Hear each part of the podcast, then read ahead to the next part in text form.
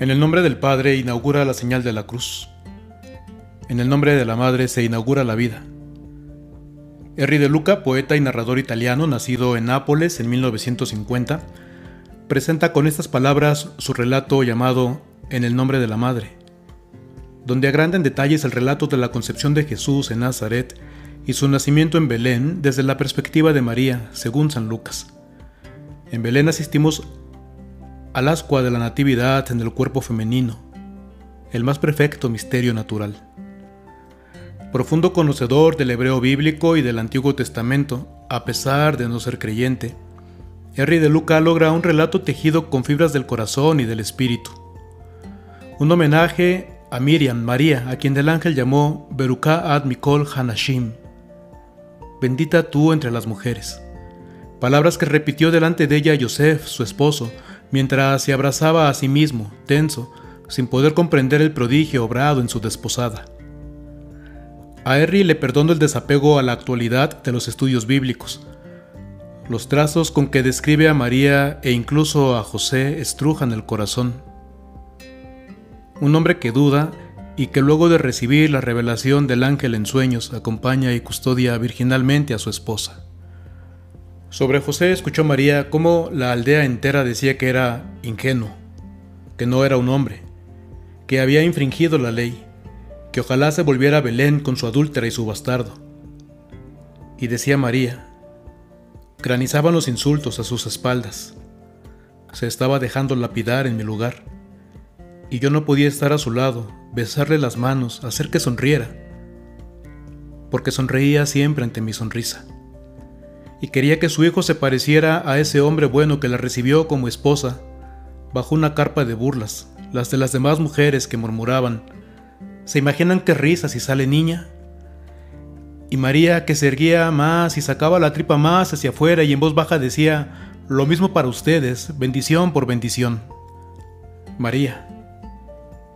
Dando gracias al cielo porque Jesús nacería en Belén a causa del censo ordenado por los romanos, para estar lo más lejos posible de las burlas y de los chismes de la gente de Nazaret, pidiendo a Dios en la noche del nacimiento que el hijo que había parido ella sola, primero de pie recargada en el establo, con el resuello de un buey y del asna de José en la nuca, luego de rodillas, que no tuviera ninguna cualidad que llamara la atención, que no fuera perfecto, para que nadie volteara a verlo, para que nadie se lo quitara, que creciera poco a poco y escondidas Oraba a Adonai el Altísimo que le permitiera tenerlo consigo 30 años, más o menos los que tenía su hijo en el sueño, porque ella lo soñó en una boda y ella también estaba ahí, y algo le pedía a ella, y él no quería obedecerla, y luego lo hizo, y no sabía qué ni por qué. Solo sabía que la boda no era de su hijo, y aunque ella creía que su hijo se casaría y tendría muchos hijos, dijo a Dios esa noche que a partir de ese día, a sus 30 años, ella misma se lo entregaría. Una belleza las ilusiones de María embarazada, cómo se ensanchaba su corazón junto con su vientre, cómo comía dátiles para que los disfrutara su hijo bajo el cielo de la noche mientras le decía, más que el día te asombrará la noche. Es un enorme regazo sobrecargado de luces. En las noches de verano algunas se despegan y se nos acercan silbando. Así es la noche una multitud de madres iluminadas que se llaman estrellas. De todas ellas, solo yo la tuya. Cuando las miras, hacen que abras los ojos de par en par y que ensanches la respiración. Pero tú aún no sabes lo que es la respiración. Es eso que sube y baja del pecho y que te acuna. Como la multitud de estrellas que iluminan la noche. Como el aire que acuna. Así describía María la maternidad, un misterio del que Dios la hizo partícipe una mañana en que fue a cerrar los postigos de la ventana y la cubrió un viento de marzo, de esos que obligan a cerrar los ojos, que dejó sobre ella un polvo celeste. En estos tiempos nuestros en que siempre se está discutiendo en alguna parte del mundo sobre el inicio de la vida, el relato de Henry de Luca expresa con la belleza de la poesía que la vida humana no es meramente biológica, que no es la biología lo que nos hace humanos, y es mucho más que biología lo que necesita un ser humano. El derecho a la vida es, en primer lugar, humana y divinamente hablando, un derecho al amor. Sin amor somos vida, pero no humanos, algo así como los animales. ¿Cómo es, Miriam, eso de contener un hijo, un atillo de hijo dentro del cuerpo? preguntó José a María. Le preguntas a la olla cómo se siente. No soy más que un recipiente, me gustaría saber cómo se encuentra él dentro de mí. ¿Un recipiente? ¿Cómo se te ocurre decir una cosa así? La corrigió José. María misma reconocía, ocupa todo mi espacio, no solo el del regazo. Está en mis pensamientos, en mi respiración, huele el mundo a través de mi nariz, está en todas las fibras de mi cuerpo. La maternidad es acoger la vida de nuevas personas con amor, no es ser recipiente de cuerpos extraños.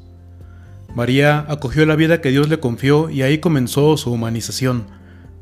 Yo sé que el Espíritu de Dios hace nuevas todas las cosas, pero ¿cómo se supera que te obligan a tener un hijo? Que la vida inicie sin amor. La maternidad es una respuesta que nadie puede arrebatarle al corazón, creo yo. Una humanización que crece con el amor del Padre. María reconoce a José, es hijo tuyo también, Joseph. Has defendido su vida es hijo doblemente tuyo porque has dado también a su madre una segunda vida. Son admirables las mujeres que multiplican por dos su corazón para ocupar el lugar del Padre ausente. Dios las bendice doblemente. Son admirables también las que ensanchan su corazón para hacerse madres de hijos que no parieron. Existen, doy fe. Dios me ha bendecido también de esta manera a lo largo de mi vida y eternamente admirables las madres que brillan en las noches entre las estrellas y se asoman entre nubes y rayos de sol cuando es de día. De ellas puede decirse lo que en su relato dice Henry de Lucas sobre el ángel que visitó a Miriam. En nuestra historia sagrada los ángeles tienen un cuerpo humano, normal. No los distingues. Se sabe que lo son cuando ya se han ido. Dejan un don y también una ausencia pero es una ausencia siempre colmada de nostalgia y gratitud. Uno conoce la mirada de Dios la primera vez que nos ve mamá, pero dice Moisés que nadie puede ver a Dios sin morir. Por eso no recordamos esa mirada. La imaginamos a una doble distancia, la del pasado que se fue y que nos dejó marcados de amor, y la de la esperanza, la que es cada vez menor, la del amor al que vamos y que viene a nosotros, la del amor que nos está engendrando para la eternidad. A todas las mamás, a cada una, muchas gracias y muchas felicidades.